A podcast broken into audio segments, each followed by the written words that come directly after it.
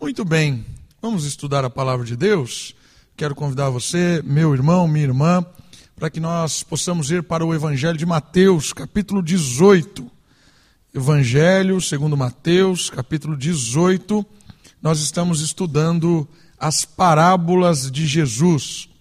E como acredito que você já percebeu, as parábolas são frases, são palavras, são histórias contadas por Jesus de uma maneira inovadora, porque parábolas eram comuns na época, de uma maneira em que provoca as pessoas a olharem o cotidiano, olharem coisas do dia a dia e perceberem verdades espirituais profundas. Jesus é mestre em ensinar parábolas para despertar as pessoas a enxergarem uma realidade que até então eles não estavam enxergando. Então a parábola é a pedra de toque. Você olha o mar, mas Jesus não está falando do mar. Jesus está falando de realidades espirituais por trás da figura do mar. E hoje você vai perceber uma técnica de Jesus numa parábola que ele usa uma, uma questão diferente. Hoje Jesus vai contar a história de uma parábola e vai usar uma criança como uma ilustração. A parábola de hoje é a parábola da criança. Mateus capítulo 18, do versículo 1 a 4. Esse capítulo 18, Jesus vai, conta três parábolas usando a criança. Nós vamos a, apenas a primeira. Ok? Estão comigo? Nós vamos ler os quatro versículos e depois nós vamos estudá-los pausadamente. Vamos aprender as verdades espirituais que Jesus conta através da parábola usando uma criança. Diz assim o Evangelho de Mateus: Naquela hora, naquele momento, os discípulos se aproximaram de Jesus e perguntaram: Quem é o maior no reino do céu? Jesus chamou uma criança, colocou-a no meio deles e disse: Em verdade vos digo que se não vos converterdes e não vos tornardes como crianças, nunca entrareis no reino do céu. Portanto, quem se tornar humilde ou quem se humilhar como esta criança, esse será o maior no reino do céu. Essa parábola ela é interessante porque ela aparece nos três evangelhos que são sinóticos. E o que é um evangelho sinótico? O evangelho que conta a mesma história por ângulos diferentes. E é interessante porque Marcos conta essa parábola no capítulo 9, versículo 33 a 37, e Lucas também conta essa parábola, essa mesma história, em Lucas 9, 46 e 48. E por que é interessante perceber que os três contam? Porque eles dão informações que se complementam. Você vai perceber como no decorrer aqui da, da parábola, tem coisa que Mateus não contou, mas Marcos contou, e tem coisa que, que nem Marcos nem Mateus contaram, mas Lucas contou, e aí nessa, nessa, nessa música que tem três aqui violeiros tocando, vamos dizer assim, nós podemos perceber coisas que a gente não pegou só em uma, e aí completa a história a gente percebe o panorama da história e aprende com os três. Ok? Nós vamos usar Mateus como base, mas eu vou citar Marcos, porque tem informação importante em Marcos, e também vou citar Lucas, porque tem outras informações complementares nessa parábola. Vamos saber um pouquinho de onde eles estão aqui. Vocês perceberam que eles estão caminhando no norte de Israel, eles foram lá na beira da divisa com o território gentílico, e agora eles retornam um pouquinho, eles estão no norte da Galiléia, eles estão na cidade de Cafarnaum. E nesse momento, Jesus vê uma, uma questão importante a tratar. Ele precisa redefinir alguns propósitos, alguns pensamentos, algumas questões que estavam ali incomodando os discípulos, estavam ali no bate-papo deles. Jesus percebeu isso e sentiu a necessidade de trabalhar essa questão para mudar, redefinir uns propósitos, principalmente na cabeça desses discípulos. Olha lá, vamos, vamos entender um pouquinho de onde eles estavam. Jesus e os discípulos se encontram em uma casa agora em Cafarnaum. Alguns historiadores acreditam ser a casa de Pedro. Alguns acreditam que essa casa onde eles estavam eram, era do apóstolo Pedro. E essa criança tem várias possibilidades. Alguns acreditam que até o próprio filho de Pedro, jovenzinho, a ideia da palavra criança que aparece ali, não era um bebê, era um, sei lá, seis, sete anos, um jovenzinho, uma criança, jovenzinha de tudo. E pode ser o filho de Pedro. Outros acreditam, citam um historiador, ser Inácio, um pai da igreja. E Inácio depois ficou conhecido como aquele que Jesus carregou no colo, ou aquele que carregava Jesus no, no seu coração. E carregar no colo tem a ver com a parábola e você vai perceber se é Inácio, se é Pedro, se é, se é, o filho de Pedro. A gente não sabe quem é a criança, mas é, é, muito legal perceber que a gente não sabe quem é a criança, justamente porque essa ideia de não saber quem é a criança, Jesus também vai aplicar no reino. E aí a gente vai entender um pouquinho mais sobre a parábola que usa a criança. Após uma conversa dos discípulos, durante o caminho, o mestre entende que seria importante corrigir alguns pensamentos sobre o reino. Olha só, esta parábola é contada a partir de uma criança. Não só o discurso é importante, mas também os gestos utilizados por Jesus contam é, para a didática dessa parábola.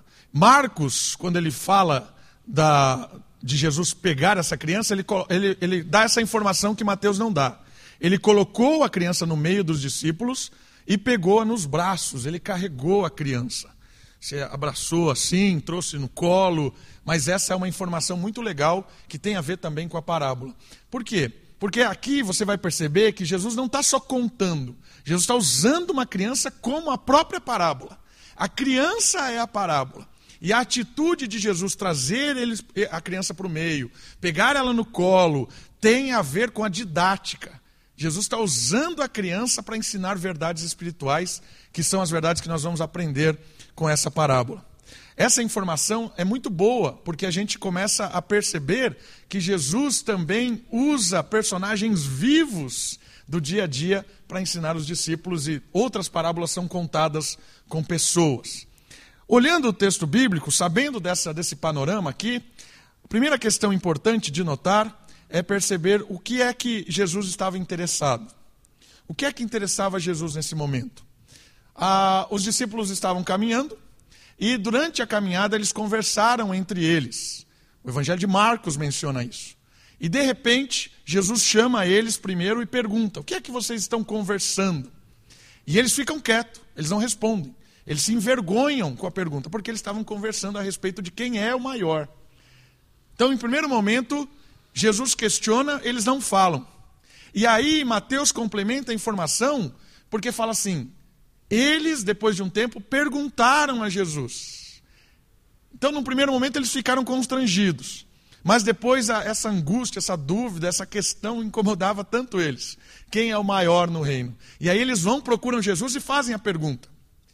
Mas é muito legal que Lucas faz uma outra informação importante dessa conversa. Lucas diz que Jesus conhecia o coração deles.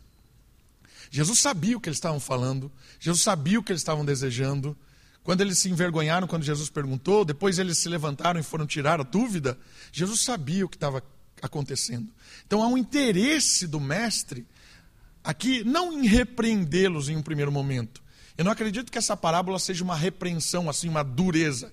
Jesus não está batendo neles. Eu acredito que Jesus está redefinindo o propósito, porque a mentalidade que eles estavam tendo aqui é de um reino que não é deste mundo de um reino sobrenatural, de um reino com novas configurações, de um reino que veio restaurar os reinos deste mundo. Por isso é importante Jesus aqui corrigir o pensamento deles, corrigir os propósitos e agora alinhar olhando para a criança como a parábola de hoje. Então, olha só, o interesse de Jesus levanta algumas questões que têm a ver para que a gente aprenda hoje. Os evangelhos sinóticos contam como essa conversa originou-se. Os discípulos, diante dos últimos acontecimentos, estavam atentos para saberem os cargos que ocupariam no reino do Messias. Jesus percebe e pergunta. Eles se calam, mas depois questionam. O que é que sugeriu, o que é que induziu a essa pergunta dos discípulos, a essa questão? Algumas coisas que aconteceram. Jesus já tinha dialogado com João, com Tiago, com Pedro, Jesus já tinha ido para o monte com três, Jesus já tinha tido um diálogo com Pedro a respeito do pagamento do imposto, vai lá e faz tal coisa. Jesus já tinha dito a respeito da chave, da pedra. Então, eles começaram a ver as situações e começaram a perceber que Jesus lidava com alguns de uma forma, lidava com outros de uma forma. Então, eles começaram a interpretar essas coisas à luz do mundo, à luz dos reinos daqui. Então, eles começaram a perceber algo que seria importante no reino, na concepção deles. Quais serão os cargos disponíveis quando o reino de Jesus for implantado? E aí eles começaram a perguntar, porque eles olharam, ah, Jesus falou com Pedro, Jesus falou com João. Qual, é, qual será o meu cargo? Qual será a minha importância? Qual será o ministério que eu, eu estarei administrando? Ministério das finanças, da cultura, da arte? Qual ministério eu vou ocupar neste reino? E olha, olha a preocupação interessante que eles tinham. Porque a ideia é que o reino de Cristo seria implantado, derrubando Roma, ali imediatamente, os romanos cairiam, Jesus seria o rei, e aí formaria uma corte. E nessa corte precisariam de ministros, precisariam de agentes ali desse novo reino. E aí, isso fomentou o coração deles. Quem serão os agentes deste reino? Quem serão aqueles que estarão à direita, à esquerda? Então, olha a consideração que eles tinham a respeito do reino. Por isso que Jesus chama a atenção para perceber o que estava afligindo o coração deles. Então, essa questão de perceber que Jesus estava atento a esses, essa, essa conversa e é, é muito legal também que uma das coisas que Jesus tinha acabado de dizer, Jesus tinha contado um pouco da, do seu sofrimento, da sua dor, daquilo que ia acontecer com a crucificação. E aí eles se entristecem, ficam tristes. O texto ali, um pouquinho antes, conta isso. Mas logo em seguida, a tristeza é suprida pelo desejo de oportunidades de ser grande. Algumas lições. Tudo isso. A primeira é que Jesus conhece o coração. Jesus sabe os nossos corações. Jesus conhece as nossas intenções. Sempre, sempre, quando Jesus lança a luz nas nossas intenções, nos nossos corações, não é para nos bater, para nos quebrar no sentido de nos humilhar. Não é. Muitas vezes Jesus expõe o nosso coração e fala assim: Davi, o que é que você está querendo com isso? Davi, por que, que você está fazendo isso? Por que você está conversando sobre isso, Davi? E muitas vezes eu me calo como os discípulos. Fico na minha, quieto. Mas esse diálogo, essas perguntas de Cristo para nós são importantes. Porque Jesus conhece o nosso coração. Ele sabe, não adianta, não tem, não tem figura com isso, não tem é, migué. Por isso que é importante Jesus fazer essas perguntas para nós e a gente, de fato, não nos calarmos, mas abrir o coração, abrir os nossos desejos, para que Jesus possa, possa sondar e redefinir. Porque Jesus não quer bater, não quer humilhar, Jesus quer colocar propósitos do reino no nosso coração. Por isso é muito importante essa conversa com Cristo, sabendo que Ele conhece o nosso coração, Ele sabe por que você está trabalhando. Ele sabe por que você está estudando. Ele sabe por que você está desejando comprar isso que você quer comprar. Ele sabe. Ele sabe mais do que aquilo que você vai dizer para mim ou para qualquer pessoa que pergunte. Ele sabe além dos discursos, às vezes superficiais. Ele sabe as intenções. Por isso, derrame as suas intenções diante de Jesus, para que ele possa corrigir muitas vezes, para que ele possa te alertar, dizer assim: olha isso que você está correndo atrás, isso que você está sonhando há anos, isso que você está investindo o seu dinheiro, é perda de tempo, é furada, não tem nada a ver com o reino. Mas por que, que às vezes a gente se cala? Às vezes a gente se cala porque a gente sabe que a gente está correndo atrás do vento. A gente sabe que a gente está guardando dinheiro à toa. A gente sabe, não quer ouvir de Deus. A gente se cala com vergonha, como eles se calaram. Eles sabiam que, de certa forma, ficar discutindo quem é o maior é uma coisa que não pega bem. Ficar discutindo quem é mais importante, quem vai ter o cargo, não pega bem. Se calam. Mas sabe de uma coisa, querido? Enquanto você calar as suas intenções, elas vão te levar para longe de Deus. Elas vão te levar para o desespero, para a patinação, ficar, sabe a vida patinada, que você não sai do lugar, fica patinando. Abra o seu coração para Cristo. Deixe ele redefinir. Às vezes dói, às vezes dói. Porque você olha e fala assim: eu já investi tanto tempo nisso. Já investi noites, dias, já sonhei, já contei para a família que vou fazer isso, já postei no Instagram, no Facebook, todo mundo está ansioso. E aí Jesus olha e fala assim: Mas isso não tem nada a ver com o reino. Dói. Mas é uma dor que cresce. Não tem como crescer sem dor. É o que o Lutero acabou de falar aqui. Cansei. Aí eu quase falei: se não cansasse, não tem graça. Porque se você não cansa quando você serve, se você não, não, não arregaça a manga, se você não sua, não cresce, não amadurece. Se você não muda, não, não cresce. Por isso que Jesus ouve o nosso coração, ouve o nosso compartilhar, os nossos sonhos, e tenha certeza de uma coisa: Ele vai definir, redefinir propósitos para que você encontre coisas que valam, valem a pena, valem a pena para a eternidade. Tem valor eterno, vai para sempre, valioso. Jesus vai colocar na sua vida, no seu sonho, nas suas escolhas, valor eterno. Creia nisso, entregue no Senhor, confie, Ele conhece o seu coração. Não precisa ficar quieto, não se iluda com as mentiras desse mundo. E a outra questão importante que eu vejo nessa conversa primária aqui é que essa questão de, de importância é, é, é muito legal, a importância que eles estão dando para o cargo aqui. Jesus tinha dito um monte de coisa que ele sofreria, né, como eu mencionei. Ficaram tristes, mas a tristeza passou rápido. Logo em seguida, eles estavam discutindo sobre coisas, sobre importância. E aqui tem uma verdade muito dura. Não sei se você já ouviu falar do livro chamado O Príncipe, de Maquiavel. O príncipe conta detalhes de como ser um rei. Como ser um rei que permanece no poder. O objetivo do príncipe não é ser um bom rei. O objetivo do príncipe, escrito por Maquiavel, que é a frase dele conhecida, né? os fins justificam os meios, bem conhecida essa frase, o objetivo do livro Príncipe é manter-se no poder a qualquer custa. Certo? E ele diz uma coisa no livro espetacular, que tem tudo a ver com o que aconteceu aqui. Ele fala assim: Ó oh, príncipe, quando você invadir um território, um inimigo, e você tiver que optar entre matar pessoas e destruir patrimônio, destrua patrimônio. Porque pessoas entristecem por dois, três dias, patrimônio derruba tudo. Acabou entre matar pessoas e destruir patrimônio, destrua o patrimônio, porque as pessoas reconhecem, amam, se apegam muito mais a patrimônio do que a pessoas. Maquiavel disse isso. E é exatamente o que aconteceu com os discípulos aqui. Jesus disse sobre tristeza, sobre morte, sobre sofrimento. Eles se entristeceram. Ah, ah, Senhor, que dureza. Cinco minutos depois, mas quem vai ser o ministro? Quem vai ser o maior? Essa lição é muito dura para a humanidade e aqui é um despertar para o reino. Porque a humanidade considera coisas maior do que pessoas. As pessoas se criam um memorial e depois continuam usando as coisas. Mas quando você destrói uma coisa, parece que desaba, ah, que acaba com a pessoa.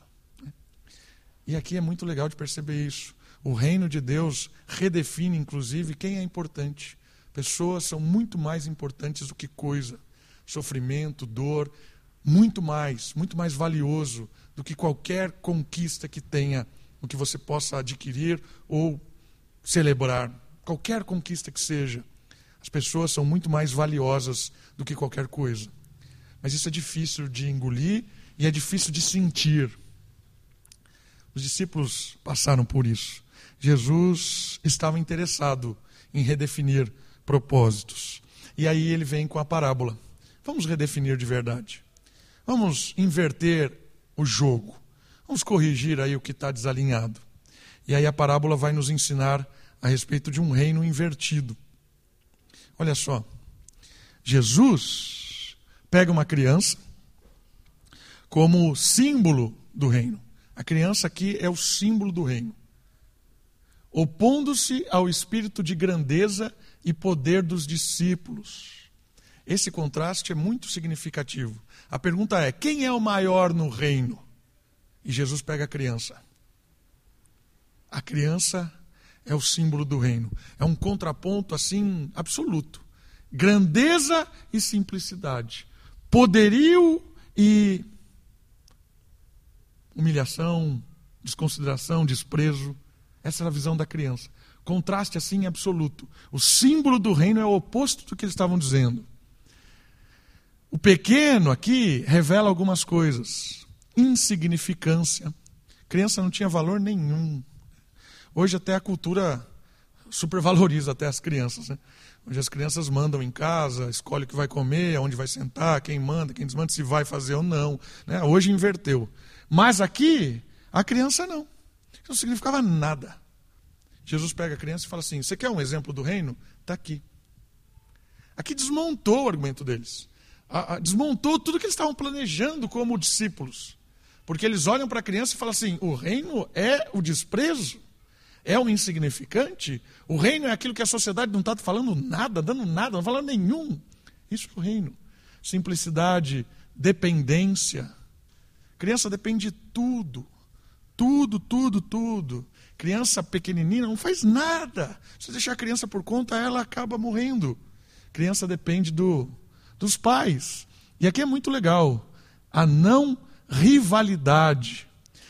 Jesus aqui não está usando a criança como símbolo de pureza. Não é essa a ideia. Porque toda criança nasce com a inclinação moral para o mal. A criança nasce in natura, o pecado está na criança. Você não precisa ensinar nada, ela já vem com defeito de fabricação, que é o pecado. Ela já nasce com o pecado. Mas aqui Jesus não está falando sobre pureza. Jesus está falando quem é a criança na sociedade antiga. Como a criança era vista.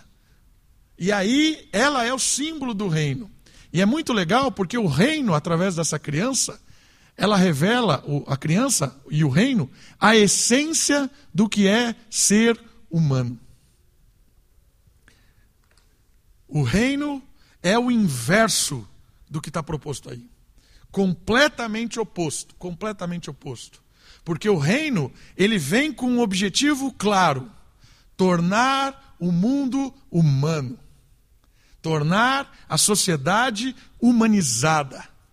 Revelar o que é ser humano neste mundo completamente desfigurado de humanidade. O pecado desfigurou o ser humano. O pecado afastou o ser humano do ser de Deus. E quanto mais o ser humano se afasta do ser humano, do ser de Deus, mais desumano ele se torna. Por isso a criança é o símbolo da humanidade, da simplicidade, da parceria, da amizade. Olha para a criança. Olha como ela faz amizade. Né? Bota cinco minutos a criança ali, já está conversando com qualquer pessoa, não importa a cor, não importa a nacionalidade, não importa se é rico, se é pobre, se está vestido bermuda ou calça, terno, gravata, não importa. Cinco minutos você deixa a criança, elas estão brincando, conversando, falando coisas aleatórias. É isso. A criança, em cinco minutos, ela faz amigos. A criança se diverte com o simples com simples.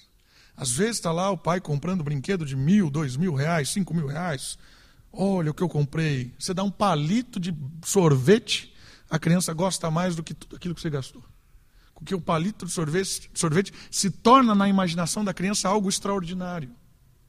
A criança é o simples da humanidade, é o simples da imaginação, é o simples da contemplação da criação criança se diverte, se satisfaz, depende. A criança é o símbolo do amor humano. Isso é o reino. O reino pertence às crianças. É muito legal ver isso.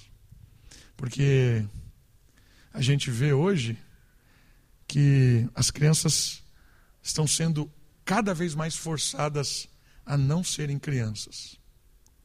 A gente quer que elas se tornem adultas rápido, independentes, que ganhem, que cresçam, que sejam primeiro, não sei no quê, competitivas, estejam prontas ao mercado de trabalho. Tem seis anos, você está falando de vestibular para ela, tem que fazer um vestibular, porque você vai ganhar o quê, vai trabalhar não sei o quê, tem que ganhar, seja o primeiro. Cara, isso é um mundo louco que a gente vive. Né?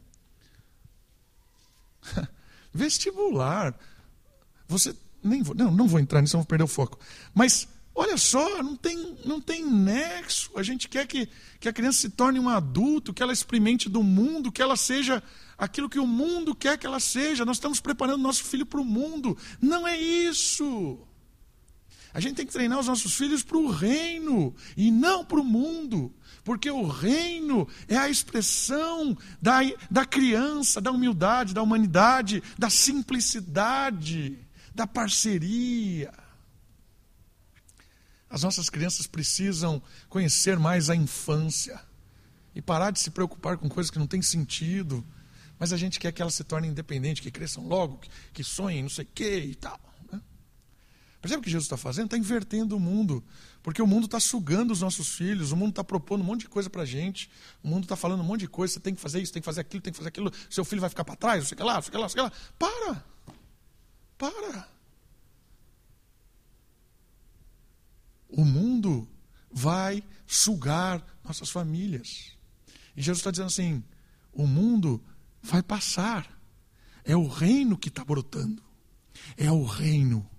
O reino é que vale para a eternidade. O reino é que satisfaz, o reino é que reintegra, reintegra, o reino é vida. Esse é o papo de Jesus usando a criança. O reino está invertido, irmãos. O que é bom para o mundo não é bom para o reino. O que é vitória no mundo não é vitória no reino. O que é exaltado nesse mundo é desprezado. O valor que esse mundo dá para um monte de coisa não tem valor nenhum no reino. As coisas insignificantes nesse mundo é que valem. As coisas que não têm nada, nada, que não oferece nada, isso é o que vale. Percebeu? É invertido. É invertido. A criança é o símbolo da inversão. E Jesus está tirando um monte de coisa da cabeça desses discípulos para botar outras. E Jesus quer fazer isso com a gente. Um monte de coisa que a gente colocou aqui já. Estamos correndo atrás, estamos batalhando, estamos sonhando. Jesus está falando hoje para você: está na hora de abrir a mente, tirar fora todo esse lixo, jogar fora e vamos encher com coisas do reino. Vamos encher com coisas do alto, porque aí você vai experimentar o que é viver de verdade. É isso que Jesus está nos promovendo. E aí Jesus fala de um processo que é constante. Quando ele fala dessa inversão do mundo, que o reino é a inversão dos valores do mundo, aí ele vem com uma proposta muito legal. Ele fala assim: Em verdade, versículo 3, eu vos digo, que se não vos converterdes, se vocês não mudarem a mentalidade, se vocês não pararem de andar para um lado e andar para o outro, se não houver conversão, se esse processo constante não acontecer, você não, não é uma questão de ter cargo ou não. Se você não se tornar como essa criança, ou se você não for tornado, aqui é passivo, né? Se o Espírito não te tornar como uma criança, essa é a ideia do texto, não é que você não vai ter cargo. Você não vai entrar no reino. Não é uma questão de importância maior ou menor. É uma questão, se não houver conversão, se não houver uma mudança significativa, para a criança, se não nos tornarmos crianças, nós não vamos entrar no reino. Essa é a observação muito importante aqui de Jesus. Vamos falar sobre isso, vamos pensar sobre isso. A conversão, que é a palavra usada aqui, é um processo iniciado por Deus e que segue dia a dia. Lentamente aprendemos coisas espirituais.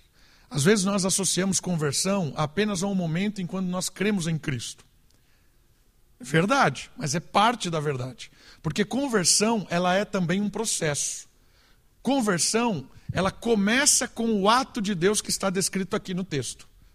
Qual é o ato de Deus? Nos tornar crianças. É o Espírito que faz isso. Como é que o Espírito faz isso? ele entra no nosso coração, ele entra na nossa mente e ele começa a iluminar os nossos pensamentos, ele começa a brotar vida no nosso íntimo, para que nós nos convertamos de verdade, paramos de andar para um lugar que nós estávamos andando e convertemos. Por quê? Porque o Espírito começou a iluminar que ali tinha um buraco, mas aqui tem a vida. Isso é a conversão. Paro de andar para lá e começo a andar para cá, porque ali agora eu consigo ver morte. A conversão começa quando o Espírito ilumina o meu ser. E aí eu desperto, creio em Cristo, peço perdão pelos meus pecados, tenho um encontro pessoal com Jesus, abraço a fé, me sinto renovado para mudar a direção. E aí eu me torno criança. Em que sentido? No sentido que ah, Jesus disse para Nicodemos: não tem como você entrar no reino se você não nascer de novo. Não tem como. E como é que nasce de novo? É o Espírito. Desperta, acorda. E o que é tornar-se criança? Nascer de novo. É tirar toda aquilo que a gente recebeu, tirar tudo aquilo que a gente achava certo e começar do zero. Eu quero aprender de novo. Quando alguém se converte, quando para de andar para lá e começa a andar para cá, eu preciso aprender os primeiros passos. Nossa, eu sempre fiz assim. E agora como é que é? E aí vem dependência. Quando a gente nasce de novo, a gente não consegue caminhar sozinho. A gente precisa da, da ajuda de pessoas. Né? Quando nasce o bebê, o bebê não faz nada, ele precisa dos outros. Se o bebê ficar por conta própria, ele morre. Isso é o recém-convertido. Quando nós encontramos com Cristo, nos convertemos, nós precisamos tomar leitinho. Precisamos dar fé na mamadeirinha, assim, ó. Bem, né? E aí vem os outros irmãos, os mais maduros, começam a nos ensinar, começam a, mostrar para nós como é que nós olhamos as Escrituras, como é que nós lemos, como é que oramos, aprendemos. E aí nós vamos come, começamos a ganhar estrutura espiritual dia após dia. E aí os meus valores vão sendo alterados. As minhas verdades vão sendo modificadas, os meus sonhos. As coisas vão agora sendo alimentadas com o leite espiritual. E aí que é legal, porque isso é constante. Constante. Nós nos convertemos todos os dias. A conversão tem a ver com mudança de pensamento e de atitude todos os dias. E aí o alimento vai aumentando, porque de leite eu começo a começo, começo a comer algumas frutas, umas papinhas espirituais. Depois eu começo a comer arroz, feijão, carne. E vem a picanha do espírito. E aí eu preciso começar a partilhar, porque se eu como só, eu viro eu viro obeso espiritual. E obeso espiritual, soberba, orgulho, tem que começar a praticar, distribuir alimento. Olha só como, como é constante. Eu preciso me converter sempre. Porque se eu paro, se eu paro, eu morro. Eu, eu citei isso hoje cedo, a diferença de perseverar, ser perseverante e constante. Tem uma diferença na palavra. Perseverar é insistir sempre. Mas quem persevera, às vezes não sabe por que está insistindo. Constância não. Constância você vai, mas com o objetivo firmado. É como um alpinista. Alguém que colocou lá em cima a garra, já está cravado lá. Agora, como ele vai subir até lá, ele muda. Muda, vem cá, um pouquinho para cá, ele vai um pouquinho para lá, ele para e descansa. Mas ele constantemente, pouquinho a pouquinho, ele continua subindo, mas a direção está cravada lá. Não muda. Ele não fica pensando, ai, e agora, para onde eu vou? Não, eu sei para onde eu vou, está firmado lá. Eu constantemente cresço. É a mesma ideia desse texto da conversão. Eu constantemente, eu sei para onde eu estou indo. Eu sei. Eu sei qual é o caminho que eu tenho que persistir. Eu sei para onde eu devo insistir. É amadurecimento, crescimento espiritual. Preciso me encontrar com Cristo, eu preciso ah, ah, ter virtudes, preciso abandonar algumas coisas e persevero nisso. E aí é muito legal, porque eu equilibro as coisas. Eu começo a investir no meu espiritual e no meu físico, na minha estrutura emocional, espiritual, meu relacionamento com Deus, para que a minha vida com o relacionamento como humano melhore, físico e espiritual. Quanto mais eu estou perto de Deus, mais o meu trabalho é abençoado, mais eu abençoo as pessoas no meu trabalho, no meu lazer, na minha casa. Espírito, trabalho. Espírito, lazer. Espiritual, físico. Isso aqui é fantástico. Porque aqui você acabou com o secular. Não tem secular. O espiritual está sendo derramado sobre o físico. E o físico está junto com o espiritual. Isso aqui, ambos os laços. E o que é espiritual? O espiritual é aquilo que vai para a eternidade. O espiritual é aquilo que você faz e vai para a eternidade. Isso é espiritual. Tudo que nós fazemos nesse mundo ecoa na eternidade ou morre aqui mesmo.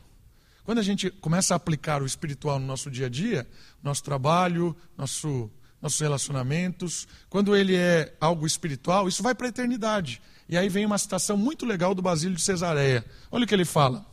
Considere que você tem dois filhos: esta vida e a porvir. Essa história e a história que é eterna. Não enriqueça demais a uma, deixando a outra em farrapos. Às vezes nós investimos tanto nessa vida, nessa história, conquistamos e não sei o quê, e nada para a eternidade. Nada espiritual. Nossa vida espiritual é maltrapilha está caindo aos pedaços. Basílio de Cesareia chama a atenção para que a gente equilibre isso. O céu hoje. Eu posso aplicar coisas do reino que vão tornar isso eterno. E tudo é eterno quando é feito no espírito. O abraço, o beijo, o sorriso, o serviço, o trabalho. Nada, nada é em vão quando é espiritual. A diferença do secular e do espiritual é a permanência. Aquilo que você fez no poder do Espírito fica para sempre. Mas o que? Tudo. Quer comais, quer bebais, quer façais qualquer outra coisa, fazei para a glória de Deus. Sabe o que isso significa? Quando você faz a coisa mais corriqueira do mundo para a glória de Deus, no poder do Espírito, isso é eterno. Dá um exemplo disso. Ontem, antes de ontem, vamos jogar paintball na internet, eu e a Sofia. Aí você vai e fala assim: que bobeira. Pode ser bobeira ou pode ser eterno. Depende de como nós vamos jogar paintball na internet. Paintball na internet é coisa de gordo, né? Porque se fosse de magro ia na real, né? Nós vamos para a internet jogar paintball na internet. Aí faz o meu avatarzinho, Davi Morsa, faz o avatarzinho dela lá, bota roupinha. Só assim, inútil. Depende.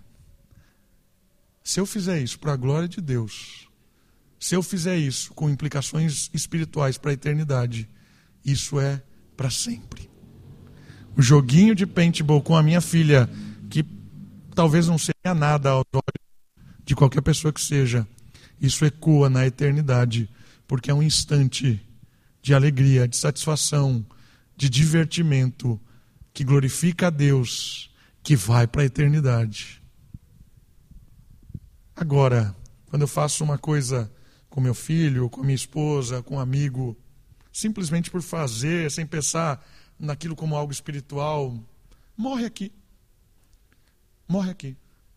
Eu queria convidar você a perceber que Jesus está dizendo assim: a criança converte, né, tornar-se como criança, é levar para a eternidade a simplicidade de momentos dessa vida.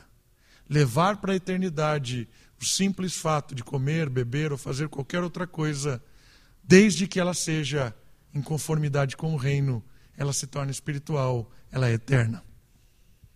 Viva hoje de uma forma que a eternidade vai celebrar o hoje.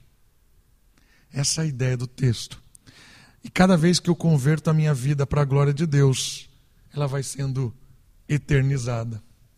É legal Apocalipse capítulo 14, versículo 14, que diz justamente isso. Quando chega as pessoas, os crentes cansados da sua caminhada aqui, as suas obras os acompanham no céu, na presença de Cristo. E é legal esse texto porque as obras não estão na frente. As obras não servem como credenciais para estar na presença de Deus. Porque as obras que são credenciais para estarem na presença de Deus são as obras de Cristo. As obras de Cristo vão na minha frente. As obras de Cristo é que me permitem entrar no céu. As obras de Cristo é que me colocam diante do Deus Criador. Mas as minhas obras, elas me acompanham e vão para a eternidade. Eu chego cansado, exausto da vida, por várias coisas que eu me envolvi aqui, mas vão para a eternidade. Eu carrego tudo o que eu fiz comigo. E lá na eternidade, na mesa do Cordeiro, eu celebrarei aquilo que eu fiz hoje, aquilo que você fez hoje, porque vai para sempre. Por isso, pense no que você está fazendo, pense na vida que você está levando, pense no, nas pequenas e grandes coisas, porque isso vai para a eternidade. O simples beijo, o simples toque, né? pai, filho, marido, esposa, seu trabalho, amanhã, a hora que você estiver atendendo alguém, a hora que você estiver carregando alguma coisa, dando uma aula, limpando a casa, tudo isso pode ficar aqui ou pode ir para a eternidade, porque você pode glorificar a Deus convertendo a maneira com que você está fazendo o que você faz todos os dias. Eterno. Uma outra questão importante sobre a constância. A constância é importante para não acabarmos transformando oportunidades sagradas em autopromoção. Isso aqui é legal demais. Porque quando a gente olha para a criança, e essa conversão, ela é símbolo da pureza mas muitas vezes essa questão dos discípulos de tornar-se grande, querer ser grande, ela está impregnada dentro da igreja. Da igreja em geral, não estou falando daqui especificamente. Mas essa ideia de eu sirvo para um, objetivo, para conquistar algo. Então eu estou fazendo algo, eu estou servindo uma pessoa, eu estou crescendo na fé, mas eu quero ser grande. Muito acontece isso. Muito. E o último, último ponto aqui vai desmascarar. Né? O último versículo vai desmascarar isso. Mas essa questão é importante. Muitas vezes as pessoas usam oportunidades espirituais para autopromoção. Muito. Cuidado. Aquilo que você faz para o reino de Deus, que fique entre você e Deus. Que só Deus e o diabo saibam o que está acontecendo. O diabo para ficar indignado e Deus para ficar feliz. As outras pessoas, Deus sabe. Se Deus quiser compartilhar aquilo que você está fazendo com outros, Deus vai compartilhar. Não precisa ficar querendo mostrar ou se autopromover com aquilo que você está fazendo de forma espiritual. A gente tem que tomar cuidado, porque às vezes a, as oportunidades sagradas que Deus nos dá de servir no reino nos torna é, objetivo de promoção. A gente quer realmente ser grande, isso é um perigo. Os discípulos estavam pensando mais em si do que nos outros, justamente o oposto do ensino e do exemplo do Senhor do reino que é o quê? Entrega. Jesus serviu e serviu até a morte. Por que, que Jesus é o maior do reino? Porque o texto bíblico diz para nós que o maior é como a criança. E aqui um outro ponto muito legal. A palavra criança, ela pode ter uma conotação também de servo, de servir, serviço. E aí a ideia também é o maior é o que serve. Por que, que Jesus é o maior no reino? Porque ele não só serviu um indivíduo do reino, ele serviu o reino todo. Ele morreu para que todos aqueles que pertencem a ele entrem no reino. O maior exemplo de servidão é Cristo, porque foi humilhado, morto, desprezado, porque ele estava servindo você, servindo a sua salvação.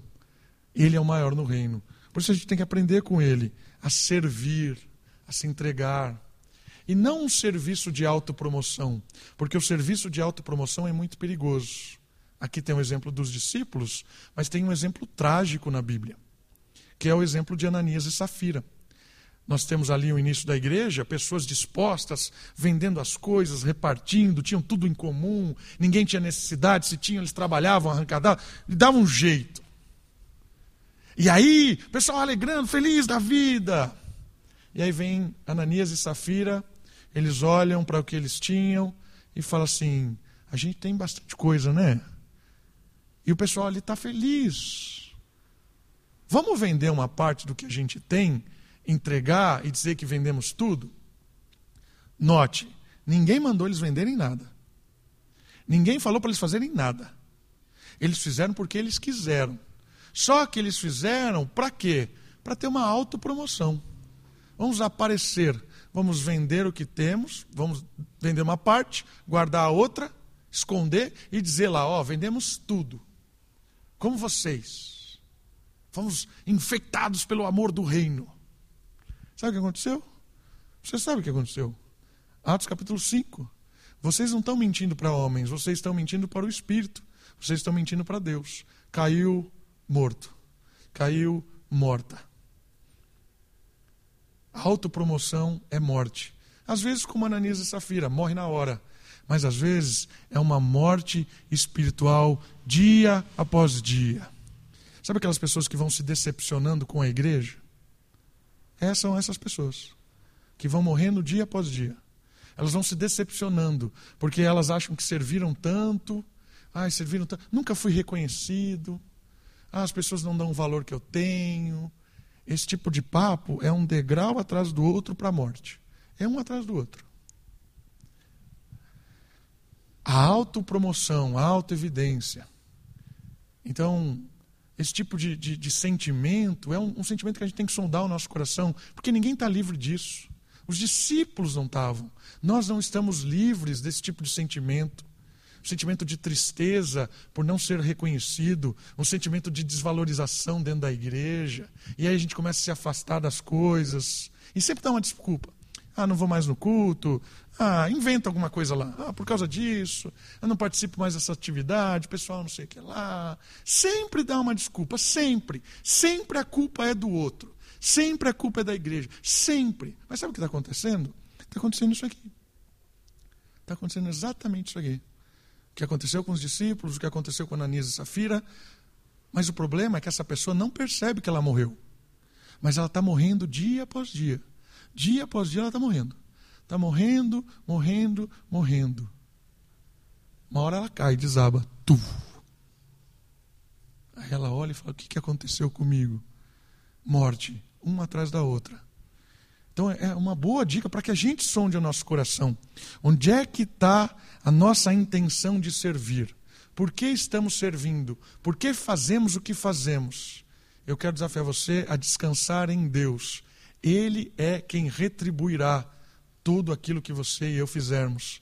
Está em Apocalipse, está em Isaías. Aquele que vem do alto retribuirá conforme as obras de cada um. E isso basta. A nossa alegria está em servir a Deus. E a gente serve as pessoas porque estamos servindo a Deus. E ainda que nem tenha, é muito legal receber reconhecimento. Muito legal. E não, não tem nada de errado nisso. Você fala, muito bom, muito obrigado. Bênção, sua vida é uma bênção. Faça isso, faça mais isso. É bom fazer isso. Mas que a gente não julgue o nosso trabalho, não fique sedento para que os outros reconheçam. Deixa Deus reconhecer que a recompensa é muito maior e muito melhor. E por último, para a gente terminar a mensagem de hoje, o último versículo diz assim: Portanto, quem se humilhar quem tornar-se humilde, como esta criança, esse é o maior no reino. A gente já seguiu o exemplo de Cristo, né, observando, mas a última informação: a humilhação desmascara a nós mesmos e aqueles que estão seguindo a Cristo. Por que, que a humilhação desmascara? Vamos lá, vamos aprender com esse último versículo. A grandeza do reino está em servir e ser servido. Essa é a dinâmica. Eu sirvo e sou servido, sempre. Um equilíbrio de humanidade para capacitar e ser capacitado. Isso é humanidade. Isso é ser criança. Isso é ter um aspecto não de rivalidade, mas de parceria, complementariedade. Isso é ser humano. Para saber quem de fato é membro do reino, olhe o quanto ele serve.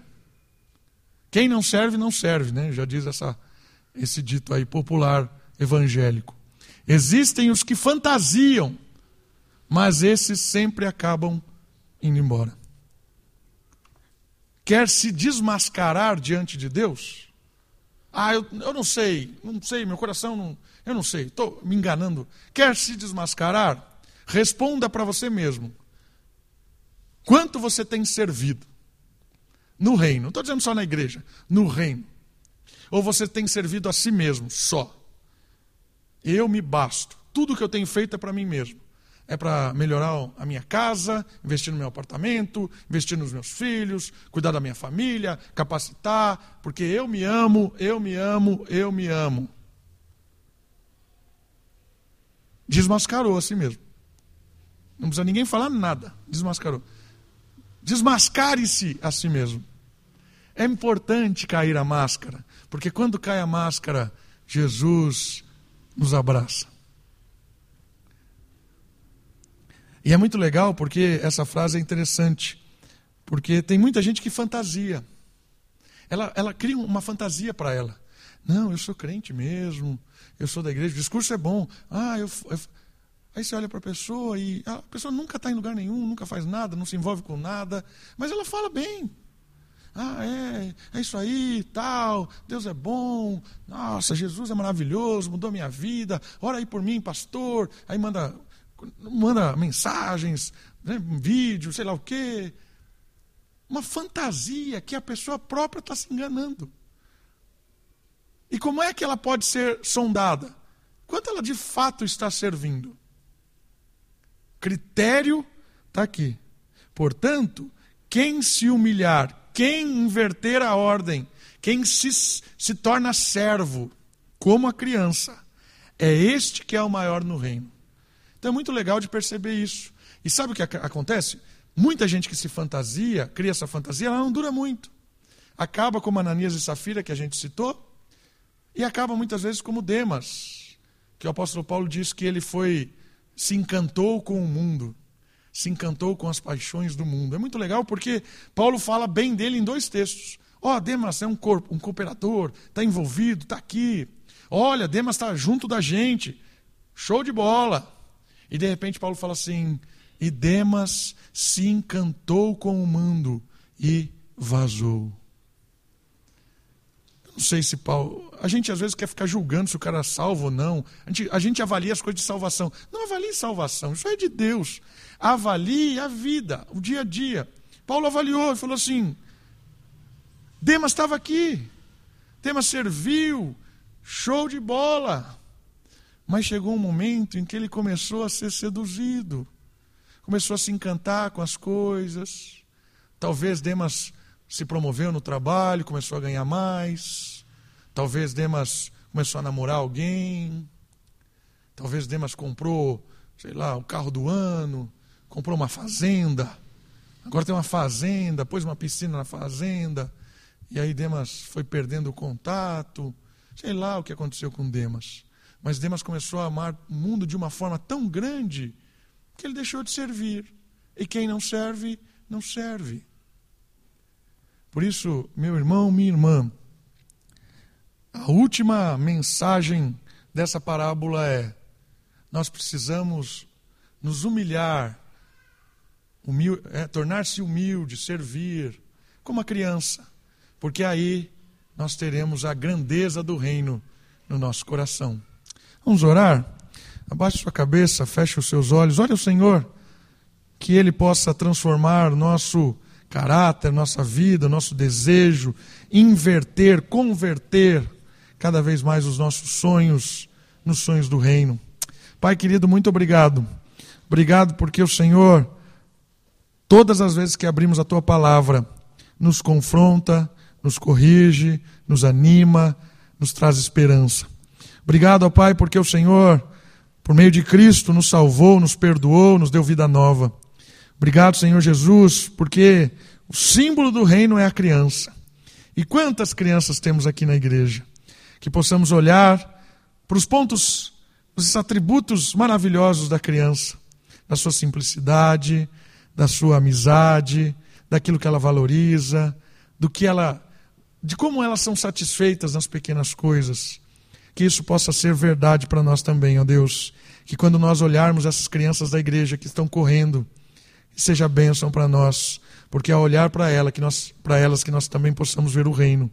E ó Deus, nos faz crianças todos os dias, para dependermos do Senhor, confiarmos no Senhor e cada vez mais sermos usados pelo Senhor neste mundo para mostrar ao Pai que o Senhor é grande, poderoso, maravilhoso e cuida de nós Muito obrigado. Nós te louvamos, te adoramos, no nome santo de Jesus.